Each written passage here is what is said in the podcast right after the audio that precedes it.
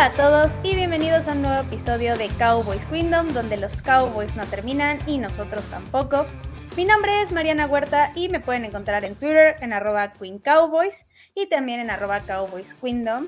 Y llegó una semana esperada pero temida al mismo tiempo, creo, para aficionados de los Cowboys.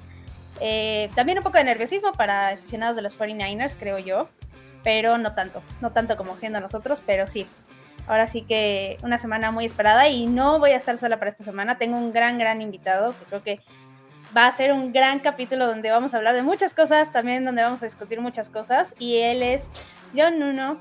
Él es fan de los 49ers, sabe de todos los deportes, absolutamente de todos. Eh, ahora sí que es un súper experto. Y pues, bienvenido, John, ¿cómo estás? Muchas gracias, Mariana. Qué gran introducción, me agrada. Tú también muy conocedora, también hemos de decirlo. Y pues nada, aquí listo para la semana 5 del NFL. Eh, digo, como tú lo dices, creo que sí está más nerviosa la afición cowboy que la gente de 49ers. Digo, esta temporada nos ha tocado otras temporadas en las que nosotros estamos pa'l perro y ni modo, y ni modo que hacerle, pero esta temporada creo que sí, el que llega como víctima, si así se puede decir, pues eh, son los Cowboys. Sí, sí, cierto es. Y si alguien dice lo contrario, la verdad es que está perdido en el espacio, en el universo. Eh, verdad sí que lo que es innegable, pues ni qué hacerle, pero justo pues vamos a ir viendo más o menos cómo llegan los equipos y vamos a hablar primero de la semana anterior, de la semana 4, tuvimos dos enfrentamientos, bueno, tuvimos muchos enfrentamientos, pero en particular de estos equipos, eh, los Cowboys se enfrentaron contra los Patriots después de haber salido. No, se enfrentaron. Eh, enfrentarlos implicaría que tuvieron rival. Sí, es cierto eso. Ahora sí que digamos que en, papelito y lo que decía el calendario, se enfrentaron supuestamente contra los Patriots. Y como bien dice John, o sea, no es como que hubo mucho rival, ganaron los Cowboys 38-3 en un juego donde pues los Cowboys hicieron absolutamente todo, un juego muy similar al que fue contra los Giants en semana 1, donde aquí los Patriots intentaron hacer cosas pero nada les salió bien. Eh, al final todos los las armas de los Cowboys, tanto ofensiva como defensiva como equipos especiales, hicieron pedazos ahí a, a Bill Belichick y compañía. De hecho es la victoria, bueno, en este caso derrota más grande que ha tenido Bill Belichick en su carrera en puntos, cosa que pues me da, me da gusto porque no es como que me caiga muy bien. Y también porque literalmente nos trajo de hijos mucho rato cuando estaba con Tom Brady. Pero, no sé, John, ¿viste este partido? ¿Cómo, ¿Qué opinaste de este antes, Antes de decirte mi opinión del juego, te voy a hacer una pregunta. ¿Sentiste algo de placer o algo, algún gusto o lo que sea viendo a Zeke Elliott quedándose solo en 16 yardas totales? Pues obviamente eh, da gusto que no haya hecho más, sí, pero sí también me dio tristeza al verlo con ese uniforme. Y, tú, sí lo que, tú sí lo querías a Zeke. Sí, yo sí lo quería mucho y ah, al final cuando se abraza con Prescott, que los dos, o sea, están felices, pero al mismo tiempo se ven tristes, si dices, eh, pues son, son compadres, llegaron en el mismo draft, este, son muy buenos amigos, eh, tiene, tiene su sentido. No, pero la verdad yo creo que la afición, digo, evidentemente ya me di cuenta que tú no, pero creo que la afición de los Cowboys castigó de más a Zeke en su paso por eh, Dallas. Creo que no lo hizo tan mal como se podría decir. Y pues realmente ese partido, híjole, pues ahora sí que los Patriotas desde, desde que se va Tom Brady han estado tratando de buscar el rumbo. Eh, creo que estos últimos años sobre todo han sido malos para el legado de Bill Belichick en la NFL porque se ha notado que se fue Tom Brady, se fue su gran arma. Muchos decían, no, que ponen al que sea y va a estar bien el equipo. Me acuerdo que cuando jugó Jimmy G, unos partidos que lo hizo relativamente bien, digo, evidentemente no Tom Brady, pero lo hizo bien. Lo mismo con Jacoby Brissett. Y nos damos cuenta que no, que también influye el mono que pongas. No es todo culpa de Belichick, creo yo. Creo que los jugadores que tiene eh, a veces le han quedado a deber. Pero aún así él sí tiene un un gran, un gran porcentaje de la culpa de lo que está pasando. Y los Cowboys, es que los Cowboys este inicio de temporada son muy raros porque o, dan un partidazo o pasa lo de los Cardinals. Sí. Sí, cierto es. Sí, o sea, no, y ahorita que mencionabas lo de los Patriots y Belichick, yo creo y lo veo como una cuestión de un poco de ego, de no querer aceptar que estás en completa reconstrucción, como que se quedan en ese punto entre que sí hacen cosas para mejorar al equipo, pero al mismo tiempo hacen otras que dices, híjole, mijo, o sea, deberías de hacer un movimiento mucho más agresivo o empezar a buscar de plano jugadores más jóvenes y con más talento. Y aparte, la, los drafts para los Patriotas no han sido lo mejor de la vida. Has tenido muchos problemas. Digo, el pick e insignia de lo mal que han drafteado los Patriots en los últimos años, pues es ni más ni menos que en Kill Harry. Recordemos ese receptor lagarto. Fue el último pick de esa ronda, ¿no? De ese año. El último pick de la primera ronda de ese año. Y estando ahí DK Metcalf en ese mismo draft. Entonces, creo que ese Ah, no, han, no han sabido draftear, no han sabido encontrar una nueva generación que les traiga más triunfos a los Patriotas. Y pues el tema de Mac Jones que no se ve nada bien. Sí, no, no, la verdad es que eh, creo que pecaron igual otra vez de soberbios en creer que Mac Jones iba a ser un Brady también. O sea, como que buscaron el mismo perfil, cuates que jugaran parecido y demás pero no porque te, haya salido con Brady, quiere decir que agarras un cuate similar y te va a salir igual. Entonces sí, creo que se equivocan ahí. Y pues de los Cowboys, ahorita que decías, pues sí, o sea, la verdad es que por más que me dio tranquilidad el partido de los Patriots, porque creo que nos demostraron que Arizona solamente fue un descalabro, un tropiezo, un bache. De todas formas, todavía falta mucha temporada y sí creo que vienen rivales muy, muy fuertes, empezando por obviamente esta semana, pero vienen muchos más fuertes también más adelante. Entonces sí, creo que todavía no podemos definir exactamente eh, cómo está el equipo, pero pues creo que los que sí podemos definir muy bien son los 49ers, la verdad es que sí. Un triunfo más, esta vez fue contra los Cardinals, quedaron 35-16, un juego divisional que... Eh, decir que estuvo cerrado al principio, la verdad creo que es una abosada. Siempre, o sea, los 49ers desde el principio estuvieron dominando el juego. Eh, sí anotaron sus puntitos los, los Cardinals, pero...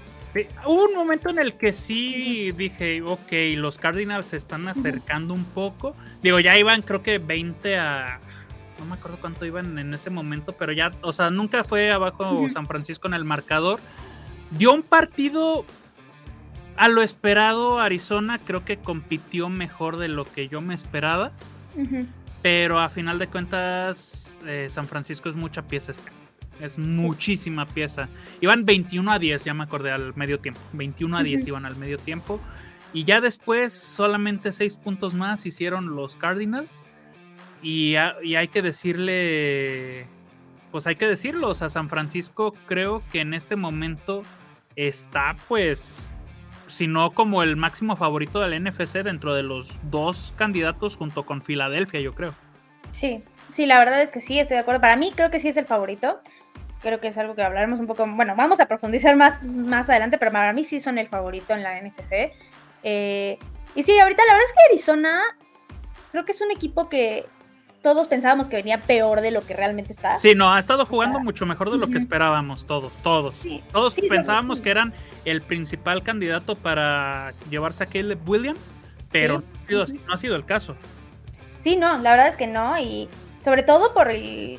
A ver, trajeron a Joshua Dobbs una semana antes de que empezara la temporada y el cuate se adaptó muy rápido, ha eh, mejorado semana tras semana, el equipo no se ve mal defensivamente a pesar de que tiene lesiones importantes como Buda Baker, por ejemplo. Eh, pero sí, la verdad es que eh, sí es un rival no tan sencillo, pero pues también como bien dices, ¿no? Los 49ers son una pieza muy importante y una pieza muy poderosa. y pues ni a dónde hacerse. O sea, creo que ese juego por no decir que les quedó fácil, pero sí fue cómodo, fue muy cómodo para ellos. Exacto. Digo, los 49 no son un equipo perfecto, hay que, ahorita vamos a ahondar un poquito más en eso ya que lleguemos al análisis de lo que se viene, pero definitivamente eh, en, todo, en todas las líneas San Francisco tiene un talento impresionante, o sea, tienes al, al jugador no mariscal de campo de la liga mejor pagado. Tienes al mejor, al Tyrant, segundo mejor pagado, porque el primero, si no me equivoco, sigue siendo Kelsey. Tienes a un al liniero mejor pagado de la liga. En, fin, es una cosa de locos. Todo esto gracias a que, pues, eh, definitivamente ayuda mucho que no le estás pagando al mariscal de campo. En este momento, eso ayuda muchísimo, pero ya veremos qué es lo que pasa con eso.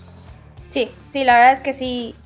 Es un equipo que en donde veas, a donde te asomes, eh, vas a encontrar buen talento.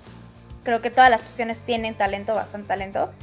Y justo hablando de una posición con eh, sí talento, pero donde han habido sus dudas y donde creo que pasó algo muy inesperado que le salió bien de puro milagro, que fue Brock Purdy. Entonces, así lo has dicho tú. Entonces quiero que nos cuentes tú, como fan de los 49ers, qué opinas de este milagro que tuvieron con él. Creo que eh, no, voy, no quiero ser muy grosero, pero digamos que Kyle Shanahan y John Lynch, cuando pasa lo de Trey Lance que se lesiona, que se lesiona Jimmy G y sale Purdy como salió, creo que fueron al baño y se tardaron ahí un buen rato. Porque lo que fue, lo que ha sido Brock Purdy, así tan, digo, evidentemente el trabajo que ha puesto el muchacho es increíble, no lo vamos a negar, pero es uno en un millón que suceda esto y se ha visto a lo largo de los años. O sea, es una historia muy similar a la de Tom Brady, multiplicada, porque Tom Brady fue el 199. Acá mi compadre fue 277, último, Mister Irrelevante. Entonces, yo sigo sin poder creer la suerte que tuvo San Francisco. Y creo que de esto es el que, lo que detonó que Trey Lance no siga en San Francisco, que se haya ido a Dallas, que ahorita hablaremos de él. Pero de, de, no haber sido por Brock Purdy, en este momento yo creo que Kyle Shanahan y John Lynch estarían casi casi así sin trabajo. Así te lo digo, porque dieron mucho por Trey Lance. Dieron demasiado. Se les perdona por Brock Purdy. Pero ojito con lo que terminó sucediendo. Que Trey Lance, si bien yo, yo personalmente creo que no es tan malo como se estuvo hablando en los medios de comunicación definitivamente en este momento no está para ser un mariscal de campo titular en la NFL. Sí, sí, de acuerdo. La verdad es que eh, no solamente no se quedaron sin trabajo, sino que ya los extendieron como pues pasó apenas, literal. Sí, los acaban de, extender a los dos.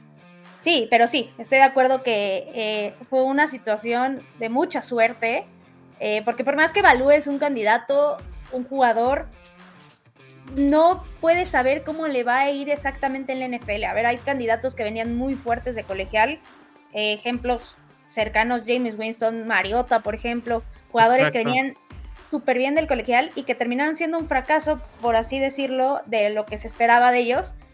Y jugadores que, pues tú lo evalúas y dices, ay, pues voy a meter un coreback, pues porque necesito profundidad. Eh, este está bien, creo que, o sea, puede adaptarse y demás, pero sin mucho de análisis profundo, y lo metes al equipo y que de repente te salga coreback titular y que funcione, eso creo que sí es algo de mucha, mucha suerte. Y justo, eh, ¿tú crees que ya con lo que hemos visto, o sea, porque no hemos visto muchísimo de Fordy, o sea, ni siquiera hemos visto una temporada completa, pero con lo que hemos visto, ¿tú opinas que ya es coreback franquicia o crees que todavía le falta? No, yo creo que ya. Yo creo que ya he visto cosas peores. He visto equipos que hacen este más precipitada la decisión de nombrar a su mariscal de campo franquicia. Saludos a Nueva York. este, y no, yo, yo verdaderamente veo a Brock Purdy bastante bien. Esta temporada, sobre todo, se le han visto muchas fallas. O sea, no es un mariscal de campo perfecto. Hay muchos que dicen, ay, lo pongo en la conversación para el jugador más valioso y demás. No lo sé. Eso me cuesta trabajo decirte, ay, sí, está al nivel de estar peleando por eh, ser el MVP de la temporada. Dudo mucho que sea el caso. Pero, de todos modos, creo que este. si, si te digo que Trey Lance era alguien con quien se podía trabajar, con quien podías pulir para que fuera un gran mariscal de campo, creo que Brock Purdy tiene, eh, tiene un, empezó, no sé, tres escalones arriba de lo que empezó Trey Lance. Y es lógico también porque pues Brock Purdy en la universidad pues sí jugó. Recordemos que Trey Lance llega a San Francisco después de haberse perdido pues toda la temporada debido a la pandemia. Entonces no es fácil reponerse de eso. Si bien en la Universidad de Carolina del es este, North Dakota State, en donde jugó Brock Purdy, creo que fue donde mismo que jugó Derek Carr, no recuerdo quién fue. Eh, mm, Carson Wentz, era Carson Wentz, ya me acordé, Carson Wentz salió de esa misma universidad. Eh, los lleva al campeonato nacional, al campeonato nacional. Recordemos que esa escuela no está en la Football Bowl Subdivision, está en la otra, es, es esta división 1, pero no es la subdivisión de los tazones que es la que más vemos. Es una escuela relativamente chica la de, en la que estaba Trey Lance. Y eso le pegó, le pegó mucho porque pues se vio que estaba muy verde.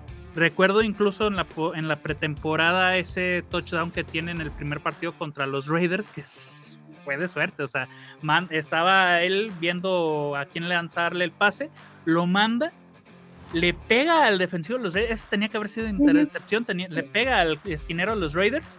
Y por obra y gracia de Dios Padre no lo, no lo interceptan le rebota el ovoide y cae en Ross Dooley, que es el, el Tyrant suplente de George Kittle. Y eso fue touchdown. Y ese tipo de cosas es lo que le ha pegado mucho a Trey Lance, creo yo, que ahora pues lo tienen ustedes. Sí, sí, la verdad es que sí, creo que, bien decías hace rato, Trey Lance es un jugador que tiene mucho talento, sí.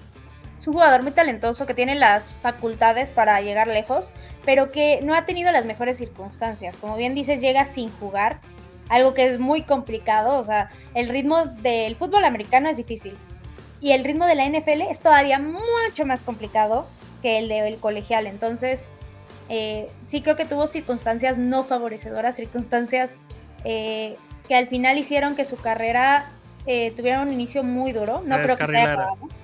no, no, no, no, se, no se ha acabado, definitivamente creo yo también.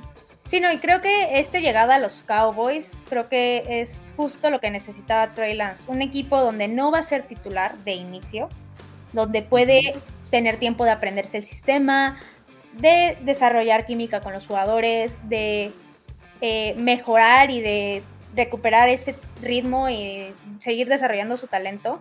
Y al final juegue para los Cowboys en algún momento o no, va a dar igual para él. Simplemente es esta oportunidad de mostrarse y de eh, que otros equipos en un futuro, llámese la siguiente, eh, el siguiente offseason o la siguiente pretemporada, lo vean y tal vez en una de esas uno dice, ah, pues mira, podemos traerlo, digo, eh, por ejemplo, Tampa tiene a Baker Mayfield, yo creo que Trey Lance es mejor que Baker Mayfield, pero necesita tiempo, entonces yo voy a opinar porque ahí yo, yo soy de los que sí confío en Baker Mayfield, la verdad. Me voy a declarar aquí que yo sí confío en Baker Mayfield, pero va más allá del punto. Sí, fíjate que yo confiaba en, Baker Mayfield, eh, sobre todo sus dos primeras temporadas. Decía, no, sí, sí es un chavo que puede y demás. Se ha empezado a caer un poquito de mi gracia porque comete muchos errores y al final esos errores luego son muy costosos y muy tontos. Lo que creo de Baker Mayfield es que no ha sabido manejar la presión correctamente. Creo que eso es lo que le ha costado, pero bueno. Sí, sí, la verdad, sí, yo voy también por la misma tónica, creo un poco. Eh, no, no lo odio, porque creo que hay gente que lo odia demasiado y yo así de, tranquilo, es un chavo, pero sí. Y justo esto no estaba planeado, pero pues los 49ers, pues hace rato se les ocurrió, ¿por qué no? Traer a Randy Gregory al equipo, o sea, ya estaban bien cargados. Entonces, yo, lo vi hoy, yo lo vi hoy y dije, vámonos. Sí, o sea, de, por sí estamos, estamos bien armados hasta los dientes en la defensa. Órale. No, y le salió súper gratis, o sea, literal de que sexta ronda por sexta, ronda.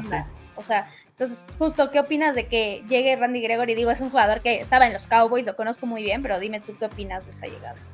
Pues creo que si están dando también una sexta ronda es por algo. Eh, honestamente, a mí me gusta, digo, yo lo recuerdo mucho en los Cowboys, no lo he seguido tanto estas últimas temporadas, te voy a ser sincero. Viene de los Broncos, si no me equivoco. Y bueno, ese tema es los Broncos de Denver, híjole. Creo que va más por tema de deshacerse de jugadores y hacerse de jugadores jóvenes, hacerse de picks que por, que por falta de capacidad de Randy Gregory. Creo que le viene bien a San Francisco, ya que, pues, hay que decirlo, en la defensiva, si bien San Francisco está bastante, bastante bien, hay algunas piezas que yo te digo, siguen sin convencerme. A mí de repente, Javon King lo, lo amo, lo, este, de repente digo, híjole, este cuate, ¿cuándo va a progresar? Eh, y bueno, ya estaremos hablando un poquito más a fondo cuando hablemos del partido, de lo que se viene para San Francisco y, y, Dallas en este fin de semana.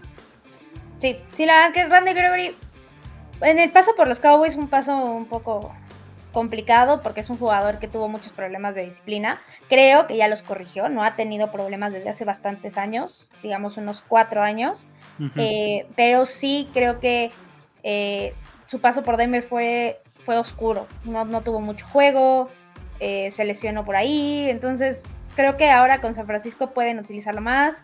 al final es un equipo muy bien armado, con muchas, muchos jugadores, entonces no es como que vaya a llegar a ser este, el súper titular y el arma que todo el mundo esperaba. Entonces sí, creo que les puede venir bien y más gratis, porque pues sexta por séptima ronda es prácticamente gratis. Sí, eh, le viene bien, o sea, es dar profundidad al equipo y no nunca sobra. Sí, exacto. Y pues justo lo esperado llegó, eh, lo prometido es deuda.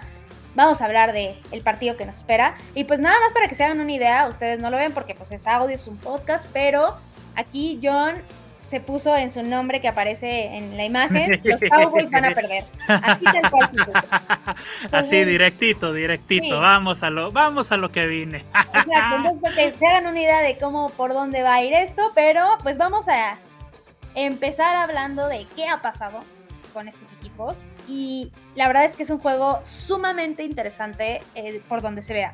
Uno, los dos equipos llegan muy, muy fuertes. Dos, la serie está empatada completamente empatada. Van 19 ganados contra 19 perdidos. Hay un empate por ahí.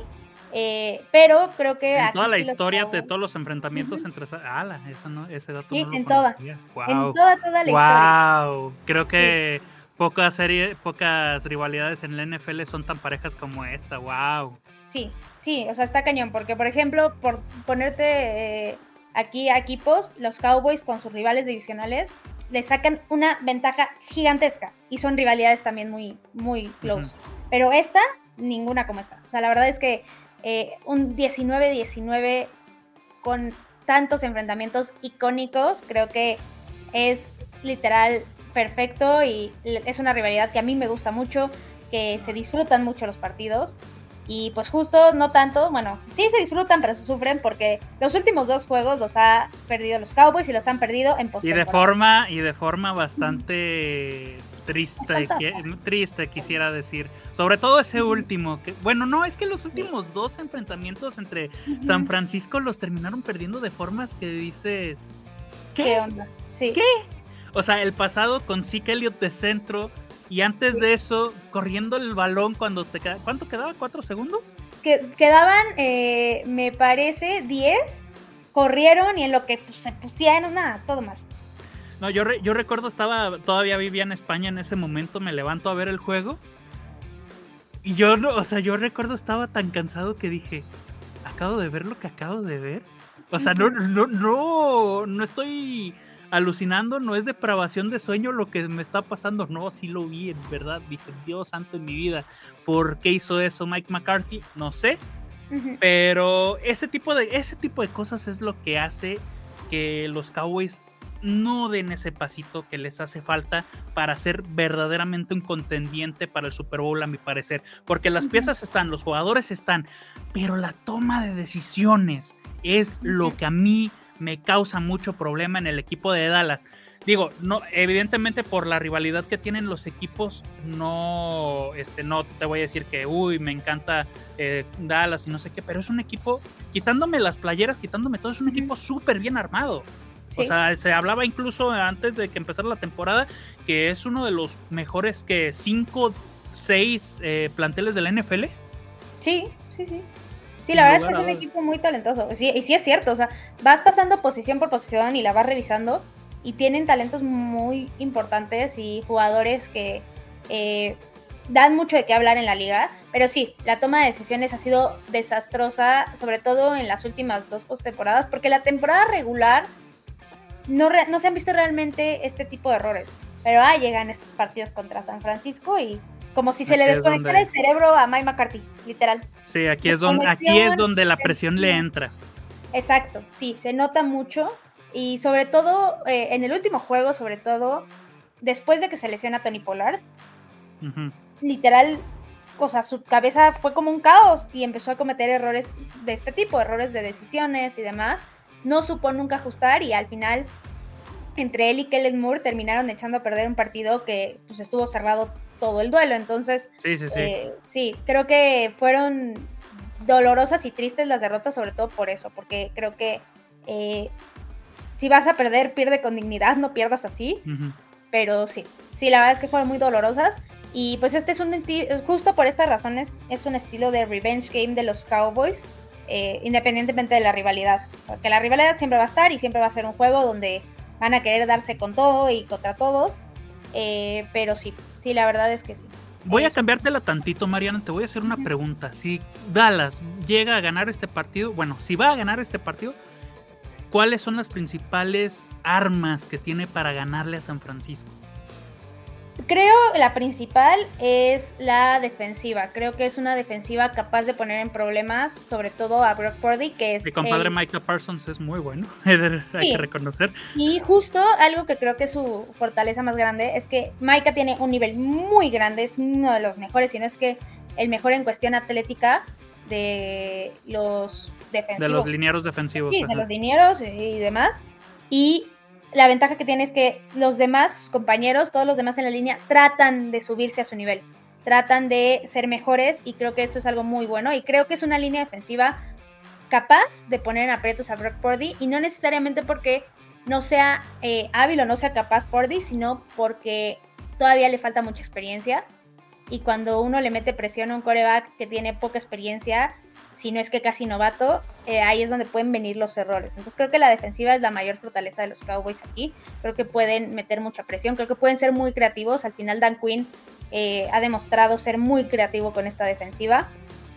Creo también que eh, lo variada que está la ofensiva de los Cowboys puede ser un acierto. Al final no es como que sea Dak Prescott de un receptor y ya, sino tienes a Pollard, tienes tres receptores fuertes que son CeeDee Lamb, Michael Gallup, Brandon Cooks. Tienes tres alas cerradas muy parecidas, pero que funcionan. Entonces creo que eso puede ser también una fortaleza y creo que puede ser un arma interesante para justo poder mantener el juego cerrado y poder buscar puntos y buscar la victoria y demás. Eh, creo que eso sería como lo principal, porque al final creo que los equipos especiales también son muy fuertes, pero pues los equipos especiales eh, no creo que sean capaces de ganar el duelo sí capaces de mantenerlo cerrado y de mantenerlo parejo, pero no de ganar el juego. Pero sí creo que tanto la defensiva como la ofensiva en cuestión eh, que son variados pueden ganarlo. Ahora, yo creo que aquí hay un tema que no creo que este que este partido vaya a ser algo muy hablado porque pues la, ahorita voy a hablar de lo que tiene San Francisco en caso de que pudiera perder. Dak Prescott no ha empezado con intercepciones este año, tiene apenas una contra, contra Arizona. Pero sabemos lo que ha sido, o sea, que tiene muchas intercepciones. El año pasado, ¿cuántos fueron? 10, ¿no? 10. 10. Entonces, ese yo creo que es el tema. Y también tomando en cuenta la línea defensiva de San Francisco, ahí es cuando mi compadre empieza a dudar, empieza a tomar decisiones erróneas. Porque tiene, o sea, ve, sí, se habla mucho de Nick Bosa, se habla mucho de eh, que es uno de los mejores defensivos de la liga a la par de, Micah Parsons. va a ser un buen duelo defensivo este, ahorita que lo sí, Sí, le va a Micah Parsons contra Nick Bosa. Eh, se habla que está a la par de TJ Watt, etcétera. Son de los mejores. Sí. Lo que, a lo que voy con todo esto es. No es el único en San Francisco que puede partirle el queso a mi compadre Dak Prescott. Está también, yo lo dije que no, a veces no me convence, pero no hay que quitarle el dedo del renglón. Está Javon Kinlo, está este Javon Hargrave, que es otro que casi acaba de llegar y es bastante bueno, me ha gustado en estos partidos que ha jugado. Tenemos también a Ari Armstead, está Dre Greenlow, que si bien no es directamente el liniero, es linebacker, tiene ahí sus, sus capturas, entonces va a ser un partido bastante, bastante importante para Dak Prescott en el que no se tiene que desesperar. Sí, sí, cierto es. La verdad es que sí, Dak tiene que ser uno paciente, como dices, tiene que buscar eh, eh, ser inteligente en cada jugada, en cada pase que mande. También en las lecturas de la defensiva, sobre todo por esto que mencionas, tienen demasiados eh, linieros, linebackers que pueden llegar a presionarlo y que pueden llegar a meterlo en problemas. Algo creo que es muy bueno de los Cowboys para este juego por fin y que te puede darle un poco más de paz mental a Dak es que la línea ofensiva por primera vez en toda la temporada va a estar completa. No había jugado completa. Ah, vaya, eso, no, eso no lo sabía. Desde el primer juego Tyler Smith había estado lesionado. Luego regresa Tyler Smith y te topas en un juego contra Arizona donde no van a estar ni Zach Martin, ni Tyler Badayas, que es el centro, ni Tyron Smith. En el partido pasado ya jugaron Tyler Badayas y Zach Martin, pero faltaba Tyron Smith. Este juego ya, ya va a estar, ya entrenaron completos desde ayer. Eh, y completamente a full, porque normalmente entrenan, pero entrenan limitados y ahí es donde vienen las dudas. No, ya entrenaron a full. Entonces creo que eso le va a dar un poquito de paz mental a Dak Prescott para eh, poder confiar en su línea, poder confiar en sus armas, en la jugada, en el desarrollo de la jugada y poder justo tomar estas decisiones importantes eh, en momentos donde el partido esté muy cerrado, porque va a pasar, creo que el juego va a estar muy cerrado. Pero ahora, mencionabas a la defensiva de San Francisco, creo que si algo puede también meter en problemas a la defensiva de los Cowboys, es la ofensiva de ustedes. La verdad es que la ofensiva de los 49ers está más que cargada. Híjole. Pues, ahora sí que. Ahora sí que, que, o sea, lo que muchos decían durante mucho tiempo, durante la época de Jimmy G, San Francisco está ahí, pero no tiene el mariscal de campo. Bueno, ahorita no podemos decir eso. Ahorita creo que San Francisco está en, un muy buena, en una muy buena posición. Aparte de eso, súmale a George Kittle, que es el que ya tiene ahí más tiempo. Sí. Súmale a Divo Samuel, que voy a decirte algo. Yo recuerdo la temporada de novato de Divo Samuel, que fue cuando llega al Super Bowl San Francisco contra Kansas City, que lo pierden. Al principio de la temporada a mí me desesperaba. A mí no me gustaba Divo Samuel. Poco a poco me fue callando la boca y sobre todo en esa postemporada fue como de, ok, ya, ya, ya, eh, me callo, no, no, vuelvo a hablar mal de ti, Divo, te amo. Y, es, y, eso, y eso pasó muy similar con Brandon Ayuk. Al principio también se le veía un poquito mm, despistado, no se encontraba, como que el cambio ahora sí de, de Jimmy G a Brock Purdy le benefició inmensamente a Brandon Ayuk. Creo que se ha llevado muy bien con él. O sea, en un, en un nivel personal y en un nivel de juego, porque eso también influye. No hemos hablado de eso, pero a nivel personal, la relación que tengan los, los jugadores entre ellos, el mariscal de campo con sus receptores, con su línea, todo eso influye y parece que, la, que el, tanto San Francisco, Dallas, pues evidentemente Dak tiene ya mucho tiempo ahí, lo conocen perfectos, parece que es un buen tipo con sus compañeros, pero es lo mismo que está pasando ahora con Brock Purdy. Y aparte confían más, parece hasta que confían más en el talento de Purdy que lo que confiaban en Garoppolo. Sí, sí, la verdad sí, ¿eh? creo que eh, es muy importante, es, es, un aspecto que como no es medible, la gente como que lo ignora, pero sí, mientras mejor se lleve un coreback o un líder del equipo, sea defensivo, de equipos sociales o en la posición que quieras, con sus compañeros y con los que está trabajando al final de cuentas, mejor salen las cosas. Eso es algo que de hecho yo le he chuleado mucho a, a Dak. A mí se me hace un excelente líder. Alguien que está al pendiente de sus jugadores, siempre, sobre todo en off-season y en el tiempo que tienen libre, trata de armar campamentos para mejorar la química con ellos. Con los dineros siempre trata de mantenerlos cómodos, a gustos y no eh, llamarle de otra forma llenos de regalos y demás. Y, y justo porque está agradecido con ellos y porque sabe que son primordiales para que él esté ahí. Entonces, creo que es algo que sí se ha estado formando con Brock Purdy, que poco a poco ha eh, desarrollado con sus jugadores. Y sí, Brandon Ayuk se ve muy cómodo, estoy 100% de acuerdo. Eh, Divo Samuel, pues ya tenía el talento y aparte ha seguido funcionando igual con Brock Purdy. es algo que. Ha visto sus números reducidos con Brock Purdy, hemos he de reconocer. Pero también es tema de cómo lo usa Shanahan, porque recordemos ese tema de, ay, que no quería firmar porque lo usaban como corredor, que sí, es cierto, Shanahan lo utiliza mucho, pero pues eso es, eso es parte de la ofensiva de Shanahan que lo hace tan peligrosa, que no sabes con quién, se puede ir con McCaffrey, que no hemos hablado de McCaffrey, que este, simple y sencillamente, es que no hay mucho que definir del juego de McCaffrey, más que es una bestia. Sí, ay no, a mí se me hace se me hace el mejor jugador ofensivo de la liga. O sea, la verdad. es alguien que, o sea, digo, ya nos tocó verlo jugar en vivo eh, aquí en México. aquí en la Ciudad de México el año pasado. No venía al 100 y fue una gozada verlo jugar. O sea, la verdad es que eh, creo que él es imposible de parar. O sea, podrías reducir sus, sus yardas, maybe sus touchdowns, que no te meta cuatro, pues ya creo que es un logro. si te mete dos, ya va a estar del otro lado. Pero sí, no, no es como que puedas neutralizar a McCaffrey. No, y se nota que le vino muy bien esta offseason con San Francisco, porque llega, lo que dices, el año pasado no venía al 100, venía de algunas lesiones, eh, estaba pues apenas adaptándose al sistema de Shanahan, no estaba jugando, era una gozada verlo, pero creo que esta temporada ha empezado el McCaffrey rompe fantasies que vimos en Carolina. Y aguas porque acá mi compadre en cuanto agarra ritmo, a ver quién lo para. Entonces, si las lesiones no lo paran, a ver quién lo para. Pero ahora, ya hablamos mucho de, ya chuleamos mucho a nuestros dos equipos. Yo te voy a decir algo. A mí lo que me preocupa más de San Francisco para, para afrontar este partido es la secundaria. Y sobre todo hay un hombre que lo tengo que señalar porque a mí es el jugador que más me desespera de todo el equipo que... De los titulares pues, de todo el equipo es el que menos me gusta. Y con todo respeto para él, Diomodor Lenoir. Es un jugador que comete muchos errores. Es un jugador que lo queman bastante seguido y en la, y en la secundaria también, en la zona de los safeties, está Fred Warner, sí. Sí. Pero se te, tienes a Traverius Ward. No, Fred Warner, que estoy hablando. Fred Warner es linebacker. Tienes a Traverius Ward, perdón.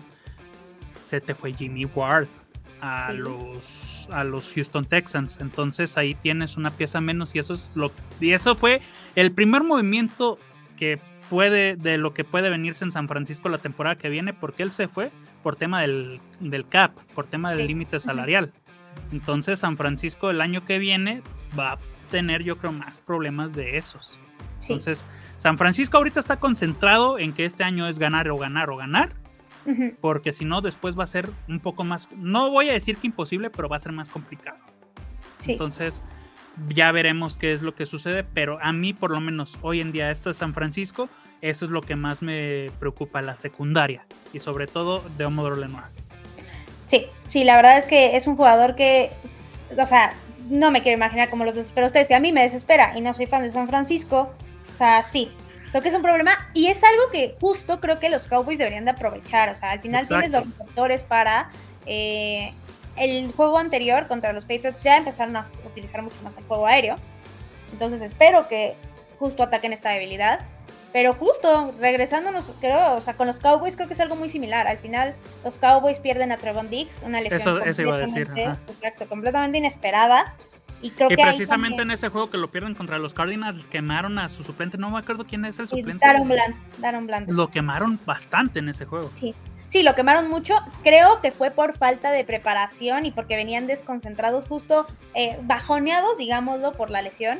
En el juego contra los Patriots se vio mucho mejor. De hecho, tuvo dos intercepciones. Una la regresó para anotación y fueron intercepciones de él. O sea, sí errores de Mac Jones, pero él hizo el movimiento para interceptar y demás. Y al final de ese tipo de jugadas, ese tipo de cosas le dan, le, lo que decíamos, hacen que ganen confianza, te da para arriba. Sí, sí, creo que de hecho justo el juego contra los Patriots es un juego que defensivamente les dio mucho para arriba y les hizo ver que sí Trevon Dix era muy importante, pero no era todo. Eh, entonces creo que eh, sí mejoraron mucho, pero de todas formas creo que pueden tener problemas porque acá hay armas más importantes. O sea, Patriots no es como que tuviera, uy, super receptores y no. Aquí tienes, ahora sí, dos receptores muy buenos, una ala cerrada muy buena, McCaffrey que hace todo, de hecho puede ser hasta coreback. Sí, sí, sí. o sea, creo que aquí pueden empezar a tener más problemas. Eh, de hecho, se me haría extraño que no los tuvieran, dado todas las armas que tiene San Francisco. Creo que puede ser la debilidad más importante que pueden tener los Cowboys para este juego también. Esa secundaria puede, eh, puede permitirles muchas yardas y muchos, muchos puntos a San Francisco que al final podrían costar el juego. Y también me preocupa un poco, obviamente, eh, la línea defensiva contra el juego terrestre. No porque no lo hayan hecho bien. Al final creo que eh, el detener a jugadores como Brice Hall, por ejemplo, Dalvin Cook, Ramon Stevenson, Zeke Elliott, Saquon Barkley, es muy bueno pero batallaron contra a ustedes sí les tocó jugar contra Saquon, ¿verdad? Sí, en sí, contra Saquon, y no hizo nada. Eh, bueno, hizo, Bueno, es que ese, ese partido. Ese partido, Santa Madre de mi vida. Eh, sí, exacto. O sea, como que no es mucho referente. Sea, así lo veo yo. No es mucho, mucho referente. Pero sí, la verdad es que. Sí, la verdad. O sea, está. O sea, creo que todavía no se han enfrentado de todas formas contra un jugador o un juego terrestre tan potente y eso me preocupa. Creo que aquí sí podemos ver muchas yardas de McCaffrey. Sí, no, digo, Brice Hall creo que es lo mejor que les ha tocado hasta ahora en la temporada. Eh, vamos viendo los corredores, cierto que les tocó, les tocó Brice Hall, les tocó Saquon Barkley, les tocó James Conner, eh, Ramondra Stevenson y Zeke Elliott. No, pues sí, o sea, definitivamente eh, creo que lo más cercano, al menos a como está jugando este año, es Chris Hall. Y no se le acerca a McCaffrey. O sea, McCaffrey está en su propio nivel. Sí, no. Y ahí. nadie se les acerca, creo, ¿no? creo que no, hay jugador que se le acerque, pero sí. O sea, eh, hay jugadores que pueden ser muy buenos, pero. O sea, híjole, con McCaffrey. Eh, o sea, creo que mantenerlo en 100 yardas ya sería un logro. Y 100 yardas son muchas. Sí, no, 100 yardas es. Madre santa de mi vida. Es que ahora sí, hay que, hay que decirlo, San Francisco. Usualmente estos últimos años decíamos gana por la defensiva, gana por la defensiva. Ahorita no podemos decir eso. O sea, si bien la defensiva de San Francisco es una de sus mejores unidades, bueno, al menos la línea defensiva, ya hablé de la secundaria que tengo mis reservas. Eh, la ofensiva de San Francisco, quizá te voy a, te voy a decir algo que muy pocos van a decir, y a lo mejor quien escucha esto me va a quemar, que no, como dices eso? La, línea ofensiva de San Francisco, quítale a Trent Williams, no es tan buena. No es tan buena. Eso es, y ahora, y sobre todo en un equipo que tiene un pass rusher como Micah Parsons, quiero ver qué sucede ahí. Sí, y creo que es algo que pasa similar con los Cowboys, justo por el hecho de que no tienen tanta profundidad al final los jugadores que tienen como titular son muy buenos, pero quítale a uno y, adiós. A muchas broncas. Ajá. No, pero aquí, aquí el tema de San Francisco, creo que es mejor la línea ofensiva de los Cowboys. Aquí el tema de San Francisco es, que sin Trent Williams, que es el mejor liniero de la liga, me queda claro, creo que pierde muchísimo. O sea, se queda como una de las... Estaba viendo antes del programa los rankings de las líneas ofensivas a los Cowboys lo tienen como la sexta mejor y a, los, y a la de los 49ers la tienen como la decimoséptima. O sea, y literal en la explicación que pones, si no fuera por Trent Williams, esta línea ofensiva estaría eh, de las peores. Sí, sí, la verdad es que eh, es un punto que, híjole, o sea, yo, yo estaría demasiado preocupada eh, si fuera cualquier jugador, cualquier directivo, el que sea que esté involucrado con los 49ers, porque las lesiones vienen y son muy comunes en la liga y en, la línea, en las líneas ofensivas. Entonces sí creo que eh, yo empezaría a tratar de mejorar ¿no? esa línea y tratar de traer más talento para que justo no pase esto, que quitas un jugador y ya se volvió lo peor de la vida. Pero creo que eso es más para futuro y más de pues de ellos, ¿no? De decisión, eh, eh, de decisiones que pueden tomar a lo largo de una temporada, en postemporada, en pretemporada y demás. O sea, creo que toma mucho tiempo y creo que son cosas de analizarse mucho, pero pues ahora sí que cada quien toma sus propias decisiones, ¿no? Y cada quien eh, maneja el equipo que tiene como quiere, digo. a final de cuentas ningún equipo es perfecto. A final de cuentas ningún equipo es perfecto y menos en una liga en la que estás tan limitado con el límite presupuestal. Exacto, creo que justo, o sea, me gusta que esté el límite por cuestiones de competitividad, de que literalmente una temporada un equipo puede ser el mejor y la siguiente puede ser el peor por todos estos cambios que se tienen que hacer por el salary cap. Lo hemos visto, lo hemos visto con muchos equipos campeones del Super Bowl que al año siguiente ni a postemporada llegan. O como los Rams, por ejemplo. sí, los Rams, los Broncos, eh, los Panteras de Carolina incluso que llegan al Super Bowl no lo ganan. Atlanta, Atlanta también fue el mismo caso. O sea, las dinastías son muy raras, muy difíciles en la liga. Y tener equipos que sigan fuertes y que estén como los mejores temporada tras temporada es muy raro. O sea, lo, lo o sea, realmente es muy difícil. Más que raro, es muy difícil hacerlo así. Eh, pero sí, creo que tiene sus ventajas y sus desventajas el hecho del, del cap.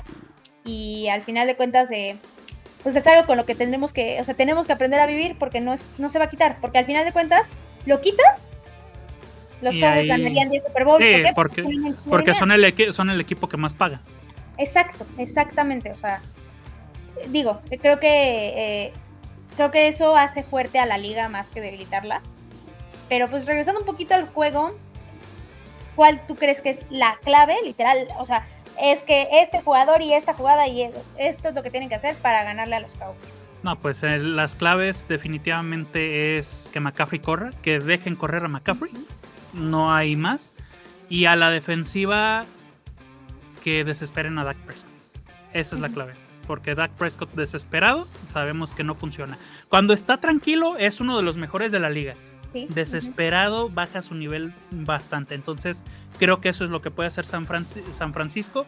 Y en este caso contrario, creo que Dallas para ganar este partido, la clave es que exploten la secundaria pases, pases, pases, pases, pases, que sabemos que de repente ese va de la, van de la mano, o sea, va de la mano lo que te estoy diciendo. Pases, pases, pases, sobre todo a, a, los, a los esquineros, que es la posición más flaca que tiene San Francisco para mi gusto. ¿Y qué más? Eh, y ahora sí lo que te digo, explotar, es hacer, e, exponer esa línea ofensiva que te digo, me gusta, pero está un poco sobrevalorada y yo te lo digo, pues que soy, ya, ya me conoces, soy súper, súper fanático de los 49. Sí, y yo creo que yo también voy por esa, esa línea. Creo que primero, pues tienes que presionar muchísimo a Brock Purdy y a la línea ofensiva de los 49ers. Eso es, creo que de cajón, la clave defensivamente hablando para que puedas controlar un poquito el juego y para que justamente eh, te obligues, digamos, a Brock Purdy a maybe arriesgar un poquito más. También creo que obviamente detener lo más que se pueda McCaffrey, como les decía, es imposible, pero si puedes bajar sus números, y los puedes reducir, eso puede darte una ventaja. Y creo que la otra, del otro lado, del lado de la ofensiva, es tratar de no cometer errores, de mantener eh, el juego lo más limpio y lo más perfecto, por llamarlo de alguna forma posible. Si vas a eh, lanzar, o sea, si, ves que estás en problemas y no tienes a quién lanzarle, lanza afuera, no pasa nada. O sea, creo que es mejor eso arriesgar el balón y que te terminen interceptando, justo por esa presión que mencionabas que eh, se le puede meter a Dak Prescott. Entonces, mientras menos errores cometan los Cowboys, creo que pueden mantener el partido lo más nivelado posible y lo más eh, cerrado. Pero de todas formas, creo que va a ser un juego muy difícil y pues justo eh, cerrando este análisis, digo, creo que es la parte más difícil porque atinar los marcadores es prácticamente imposible, pero atinarle a quien gane o quien pierda no, porque es. Eso, eso es más fácil, pero sí, el marcador creo que está muy complicado. Digo, ¿quién en la vida nos hubiéramos imaginado que los Bills le iban a meter 40 a los Dolphins la semana pasada? Sí. Exacto. Sí, o sea, pasan cosas que, o sea, son raras, o por ejemplo, ¿quién iba a pensar en semana 3 que los Cardinals le iban a ganar a los Cowboys, no? Jesús de Cristo. Exacto. Se nota que no te gustó nada ese resultado. No, no, fue horrible. O sea, fue espantoso, pero hasta eso lo agradezco un poquito que haya sido en la semana 3. Fue, un despertarse, ¿no? Fue un, a ver, pum, un cachetadón, baldazo de agua fría y órale, a trabajar como se debe. Exacto, sí. Justamente por eso agradezco que haya sido en semana 3 y no al final, en, diciembre, cuando ya tienes que estar pensando en otras cosas. Eh, pero pues hablando de marcadores, tu predicción, por favor, danos tu predicción. Yo creo que va a ser un poco más cerrado de lo que han sido los partidos anteriores de San Francisco. Creo que va a ser un... Que en todos han metido más de 30 San Francisco, entonces eso me, va a decir que va a ser un 30 a 23, 22, algo así me imagino. 30-22, por más de un touchdown, de, un, po, un touchdown, poquito más de un touchdown de diferencia.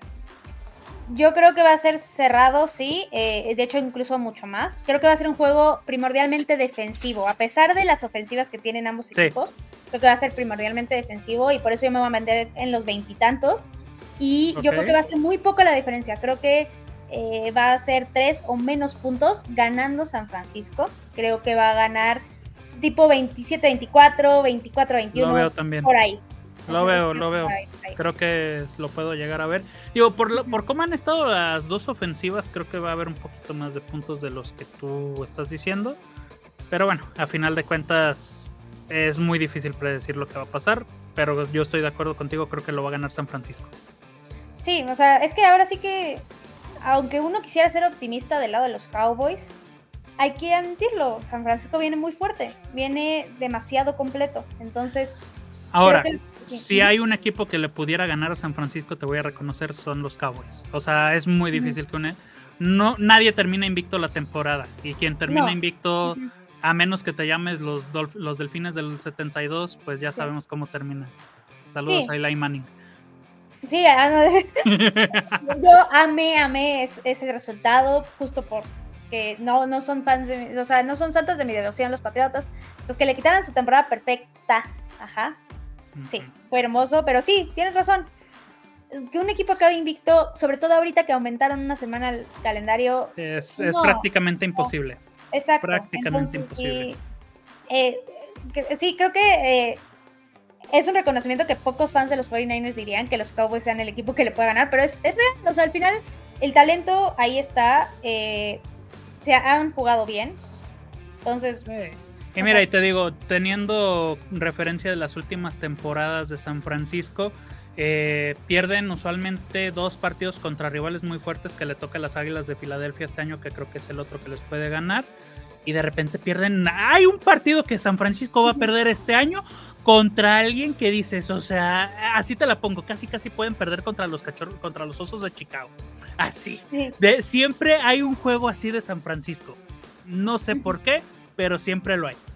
No, y fíjate que con los Cowboys también, o sea, esta temporada espero haya sido el único, el de los Cardinals. La temporada pasada fue... ¿Contra quién fue? No me acuerdo quién fue contra la temporada pasada, pero una cosa que dices, ¿qué, acaba de pasar? hace dos temporadas fue contra los Broncos. No, siempre hay. O sea, de esos partidos que dices, ¿qué se les olvidó jugar? ¿O, qué pasó? Sí, Sí, pasa. San Francisco enfrenta dos veces a los Cardenales al año, así que ahí podría haber algo. Pero bueno. Sí, sí. Total. Sí, estoy de acuerdo, sí. Pero, pues sí, o sea, creo que eh, vamos sobre la misma. Eh, creo que va a ser un juego entretenido, un juego muy cerrado. Pero hablando de la liga, ahorita que mencionabas este, equipos como Chicago y demás, es una pregunta difícil de responder, creo yo, porque hay muchos equipos en la NFL, pero quiero que en tu opinión, me digas cuál es el mejor equipo de la NFL después de la semana 4 que acabamos de ver y cuál es el peor equipo de la liga. Híjole, mira, no es porque yo sea aficionado, sinceramente sí lo digo los 49, pero no existen los 49. Eh, no se me hace que las Águilas de Filadelfia sean el más fuerte porque han tenido ahí algunos problemas contra equipos que no debieron de tener problemas. Eh, yo creo, pues ahora sí que sinceramente, es que no sé, yo creo que los Bills, los Bills me gustan, los Bills me gustan bastante. Tuvieron ese desliz en la primera semana, pero sí es lo que decimos. Todos, todos los equipos es muy difícil que terminen invicto y todos pueden tener algún partido así que pierden que dices cómo perdieron esto. Creo que los Bills son el equipo que más me gusta en toda la NFL eh, después de San Francisco, evidentemente. Y Filadelfia lo pongo ahí abajito. Eh, te, di mi top 3, te di mi top 3. Eh, fíjate que de mejores equipos, yo voy con San Francisco. Para mí San Francisco es el mejor equipo ahorita de la liga. Los Bills no están lejos tampoco. La verdad es que los Bills Eh, yo pensé que iban a batallar contra Miami y ganaron con los... Colgados. Sí, o sí, colgadísimos. Y la verdad es que muy bien. Eh, pero sí creo que 49ers es el mejor equipo ahorita de la liga. Filadelfia me ha generado dudas por lo mismo que dices. Se le han complicado rivales. La semana pasada contra Washington. ¿Cómo, te va, ¿Cómo te vas a tiempo extra contra Washington que acaba de perder contra Exacto, Chicago? Sí, o sea, y son tres, o sea, y de hecho los cuatro partidos no creo que los hayan ganado tan cómodos. Creo que tuvieron errores y tuvieron cosas que no sé, o sea, me hacen dudar de, obvia, de si son el mejor equipo. Obviamente son un equipo fuerte, pero así como el mejor equipo, sí, estoy como tú, no sé. ¿Y el peor equipo? ¿Quién es el peor equipo de la liga ahorita? El peor equipo de la liga, pues en este momento yo creo que sin lugar a dudas son los Osos de Chicago. O sea, por más que ganaran el jueves, no le veo otro. O sea, los Osos de Chicago creo que para mí son los que peor he visto jugar. Eso de perder 28, de ir ganando 28 a 7 y que te den la vuelta no tiene nombre. Pero ojito que los que el equipo que les ganó, que son los Broncos de Denver, no se quedan muy atrás. Eh, fíjate que yo eh, en Chicago tengo un poquito más de esperanza. Digo, no es como que sea mucho, o sea, a pesar de que sí han perdido casi todo, ganaron apenas, pero la verdad es que para mí el peor equipo son los Giants. Los no solo porque han jugado mal, porque sí han jugado mal, sino porque su vestidor está súper roto. O sea, lo que vimos de Brian Dable con Daniel Jones ah, fue, o sea, fue triste, la verdad fue muy triste ver a un entrenador completamente desesperado y que prácticamente ya se había rendido con un coreback al que le acaban de extender el contrato y no le están pagando tres pesos. O sea, eso creo que es muy importante. y pues, es el que tiene el mejor salario por año, ¿no? De la liga. Sí, o sea, está. No es cierto, ese es Joe Burrow, ese es Joe Burrow. Otro que le pagaron y desapareció. Otro que le pagaron y desapareció. Sí, no, pero eh, sí, no, yo creo que los Giants están en un bache gigantesco. No veo cómo vayan a salir de ese bache ahorita. Creo que es un equipo que tiene menos talento que Chicago, la verdad. Creo que Chicago, Justin Fields a mí se me hace un jugador bueno.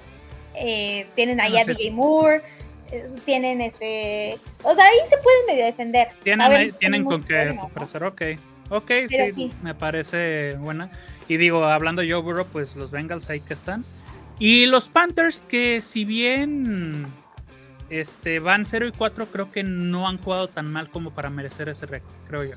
Sí, yo también, ¿eh? Creo que no, creo que eh, pues, vienen en una reconstrucción y poco a poco están agarrando la onda de cómo juegan mejor, de qué les funciona más. Y creo que otro equipo que, o sea, sorpresa y que estas dos últimas semanas Creo que ya sé cuál vas a decir. Creo que los ya sé cuál Texans, o sea, sí, sí, sí, sí. No, CJ Stroud entró a la liga como si llevara 10 años jugando. Increíble, increíble lo de CJ Stroud. Sí, increíble porque aparte no tiene línea ofensiva. O sea, es un jugador que las primeras dos semanas batalló brutalmente contra las capturas, pero semana 3 y 4 ha tenido juegazos, ha conectado con receptores que. No, y sobre todo la semana pasada enfrentándose a una defensiva con TJ Watt. Claro, o sea, yo dije, no, pues los Steelers van a hacer pedazos a la línea ofensiva de los Texans, que está parchada para empezar. Y no, o sea, sí, Stroud hizo lo que quiso, juegas asazo que tuvo, los Texans en general bien, o sea, creo que eh, de los equipos que pensamos que íbamos a ser los, que iban a ser los peores de la liga, como al principio que eran Arizona y los Texans. Los dos no han estado tan mal, no han estado o sea, tan mal. sí, no, o sea, han jugado bien. Pero pues bueno, apenas vamos a, eh, ya entramos en semana 5, creo que todavía es muy temprano como para empezar a hablar del draft, porque por ejemplo, mencionaba la semana pasada, si Chicago, si ahorita acabara la temporada, Chicago tiene el pick 1 y el pick 2. todavía falta mucho. Lo sigue teniendo. Sí, lo siguen teniendo, pero falta mucho. O sea, la verdad es que sí, eh, todavía pueden pasar muchas cosas. Luego llegan lesiones muy inesperadas en ciertas posiciones, ciertos equipos, que terminan cambiando su temporada por completo o jugadores de revelación como Pucanacua, por ejemplo, que les está haciendo la vida un poco más fácil a los Rams. Digo, les falta, pero sí, creo que eh, como siempre la liga nos sorprende y nos sorprende siempre, hay, siempre hay jugadores que eh, quintas rondas y eso que salen ahí. Ya veremos, toda, creo que todavía no ha llegado alguien así que, bueno, Pucanacua pues, pero eh, creo que no ha llegado alguien más aparte de él que digas, a ver, pero de que hay alguien ahí que nos va a sorprender, no sé si este año, pero a lo mejor el próximo, ay, sí, eso no me queda duda, eso no me queda duda. Sí, sí, siempre salen esos jugadores que, eh, simplemente llegaron en el draft tal vez no, no tan vistos, no hablaban tanto de ellos, pero de repente en la NFL sacan a relucir el talento, se les acomoda el sistema, se les acomoda a sus compañeros el equipo y olvídense, y han habido 500 mil jugadores así. Entonces, pues, creo que seguiremos pues, disfrutando de la temporada. sí, ha, empezado bastante bien. Me, ha gustado, me han gustado los juegos, hasta los juegos con los equipos que no esperábamos nada han estado buenos. Sí, incluso, o sea, por ejemplo, el Broncos Chicago de la semana pasada, dijimos el sí. Partido de la semana, o sea. o sea, estuvo buenísimo. O sea, son esas cosas que dices, esperaba un 6-3 y fue una muy agradable sorpresa que se terminara definiendo al final y súper interesante. Entonces, creo que eh, sí, me está gustando mucho la temporada. Creo que siempre me gusta, pero en particular he empezado muy bien esta con sorpresas y demás. Pero pues John, fue un placer tenerte por aquí. La verdad, muchas gracias. Y pues dinos dónde te podemos encontrar y qué proyectos traes, porque tú sí traes bastantes por ahí. No, muy agradecido, eh, verdaderamente gracias Mariana por invitarme. Y pues nada, en mi TikTok subo videos todos los fines de semana, les recomiendo a todos los eh, eventos deportivos que tienen que seguir. Síganme arroba Johnny Nuno MTS con H entre la O y la N. Eh, así me encuentran en todas las plataformas, ya sea Twitter, Instagram, Twitch, que bueno, no uso tanto el Twitch, pero por ahí TikTok, donde haya algún usuario con arroba, así me encuentran. Y también todos los viernes de 12 a 1 el programa Rocket Sports en la plataforma JC Medios, así busquen en Facebook JC Medios, de 12 de la tarde a 1, a una de la tarde, todos los viernes eh, damos ahí lo que es, pues, lo, hablamos de lo que va a haber el fin de semana en deportes, eh, fútbol, fútbol americano, Fórmula 1, etcétera que por cierto hay carrera este fin de semana, entonces... Sí, sí, y Checo Pérez nomás no. No, nomás no, no, no, y, se va a coronar Max, lamentable y lastimosamente para todos, eh, pero pues ya, ahora sí que, le hacemos, pero lo bueno es que este no es tema, porque si no, acabaría furiosamente acá. Acabamos enojados, acabamos enojados los dos. Sí, no, entonces pues muchas gracias este, nuevamente John y pues a mí me pueden encontrar en arroba Queen Cowboys, en arroba Cowboys Queendom, cualquier cosa que necesiten, dudas, eh, noticias de los Cowboys, quieren platicar, quieren echar coraje, si quieren ahí en el partido y demás, pues ahí me pueden encontrar. Y pues estén al pendientes porque todavía faltan muchos partidos, mucho contenido y los Cowboys no terminan y nosotros tampoco. Cowboys Queendom.